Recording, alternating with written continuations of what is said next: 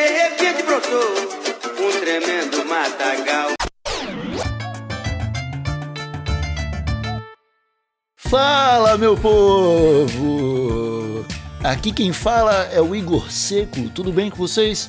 Hoje é dia de colocar no ar mais um episódio do nosso querido Apartamento 420, esse podcast bônus do TH Show. Então eu quero começar deixando aquele abraço bem apertadinho para todos aqueles de bom coração que apoiam o nosso projeto no Padrim e no PicPay e deixar aquele beijaço para todo mundo que compõe a turma do ProErd lá no WhatsApp. Vocês são incríveis, galerite. Muito obrigado, viu? Mas vamos lá. O episódio de hoje é para falar um pouco sobre iluminação, sobre ciclo de luz, por que é que uma planta tem que pegar 18 horas de luz no período de vegetação e por que é que ela precisa de 12 horas de luz no período de floração. E eu acho que vocês vão entender, eu espero pelo menos que em algum momento a ficha caia. Então é para prestar atenção que hoje é dia de entregar o ouro, porque pelo amor de Deus, molecada, quando o papo é luz, jardineiro dá mole demais, demais mais. Então é o seguinte. Primeiro você precisa ter uma certa consciência sobre as plantas que você quer cultivar, além de ter em mente que todas elas sofrem um fenômeno de adaptação. E hoje, especificamente hoje, eu vou falar um pouquinho de cultivo na rua também, o cultivo outdoor, mas não vai se acostumando. Eu vou falar de um jeito que é para todos entenderem a importância da luz para o desenvolvimento da, da famigerada vida verde. Fechou? Então vamos lá começando primeiro com uma matéria básica de quarta série. Você que está ouvindo aí sabe o que é a linha do Equador. A linha do Equador é uma linha imaginária que algum velho metido inventou para dividir o planeta Terra entre parte de baixo e parte de cima, tá ligado? Só que a região por onde essa linha passa possui um clima chamado clima equatorial, que acontece solar, em volta da linha do Equador, onde faz calor o ano inteiro e não tem bem uma estação definida. Por onde a linha do Equador passa, o verão, o inverno, a primavera e o outono é sempre igual. Basicamente porque essa é a única região do planeta que fica virada para o Sol do mesmo jeito o ano todo.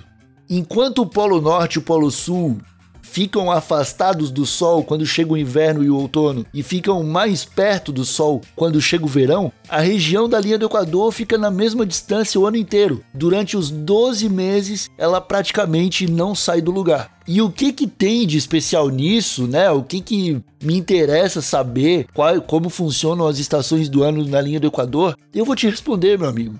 Interessa saber quantas horas de sol uma planta pega por dia. Os países que ficam na linha do Equador, e o Brasil é um deles, não tem tanta variação na quantidade de luz durante o dia e de escuridão durante a noite. Costuma ser uma média de 12 horas de sol e 12 horas de noite em quase todos os 365 dias do ano.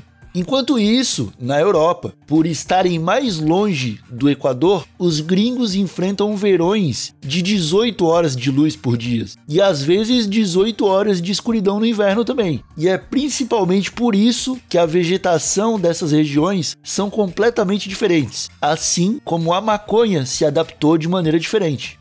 Se tem registros de que muito, muito antigamente os gregos compravam maconha da África para fazer tecido, né? Lá na região da África, que fica perto da linha do Equador, a maconha cresce alta, parece uma plantação de bambuzal e produz tanta fibra que dá para usar para uma par de coisa. E os gregos sabiam disso. Então eles iam para a África e compravam as sementes dessas plantas, porque eles queriam poder plantar na terra deles e não ter que ficar comprando da África todo ano.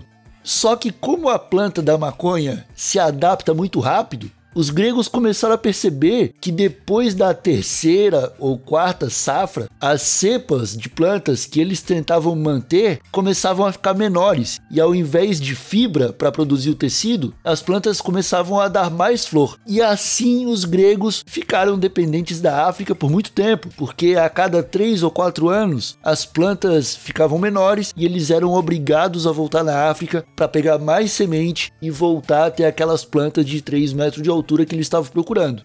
Só que aí cai a ficha, né? Porque os gregos eram pensadores, cara. Os gregos eles ficavam olhando para as coisas, observando e se questionando por que, que as coisas aconteciam como aconteciam. Eles foram entendendo como essa planta funcionava. Tanto que hoje nós temos certeza. A luz do sol faz a planta crescer e a escuridão faz a planta florir. Eu particularmente não sei se isso serve para todas as plantas, mas para maconha serve. E quando você entende isso, passa a fazer sentido porque uma planta gringa pede para fazer um ciclo de 18 horas de luz no período vegetativo que viram 12 horas durante a floração. Porque isso imita o ciclo do sol europeu e a planta europeia já sabe como reagir a esse período de luz.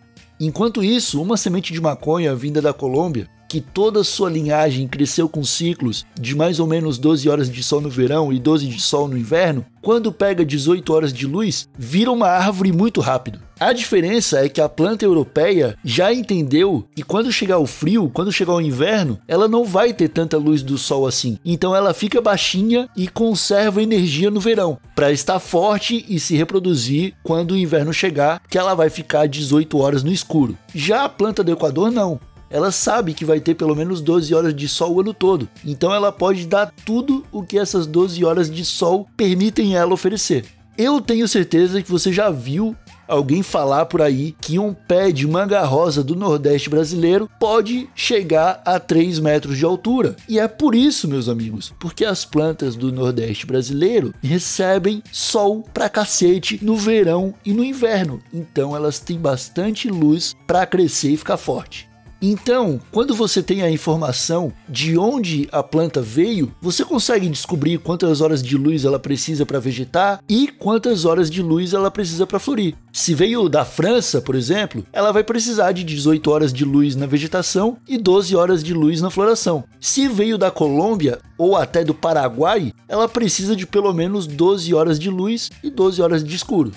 Saber disso te ajuda quando você entende que às vezes pode ser interessante dar mais luz enquanto a planta cresce ou mais escuro quando a planta começa a florir. Quando eu plantei prenside, semente de prensado, pela primeira vez na minha casa, as flores ficaram muito mais vigorosas depois que eu passei a dar só 10 horas de luz por dia para elas. E isso tem funcionado como regra por aqui. Todas as plantas fotoperíodo que eu utilizo sempre costumam dar um pouquinho mais de horas de luz quando elas estão vegetando e um pouquinho mais de escuridão quando elas estão florindo. E eu acho que por hoje é só. Já tem bastante informação aí para vocês ouvirem e reouvirem e assimilarem, porque quando a gente entende o ciclo de luz, tudo começa a fazer sentido na hora de cultivar maconha. Mas você deve estar tá pensando aí, tá, beleza, falou do ciclo de luz, mas não falou como que eu faço isso dentro de casa. E ficou esperando a dica de onde um iniciante pode comprar lâmpada barata para começar um cultivo sem muito investimento, não foi? Eu sei que você ficou se perguntando sim. Então eu vou dizer o que eu, Igor Seco, uso na minha casa. Eu tenho dois refletores micro LED de 100 watts com 10.500 lumens de luz branca fria e dois refletores micro LED de 100 watts com 10.000 lumens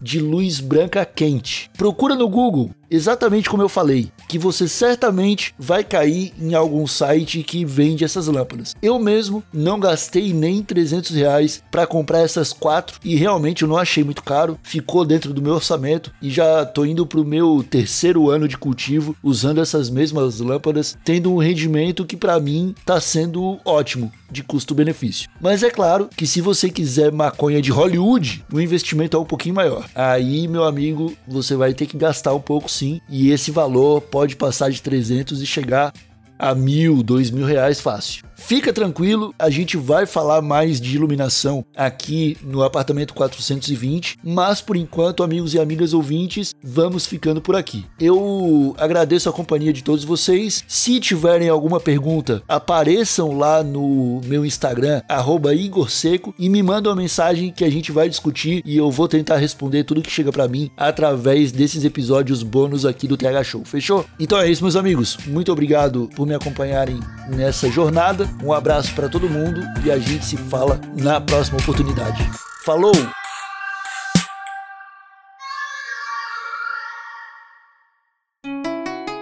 Rádio Hemp.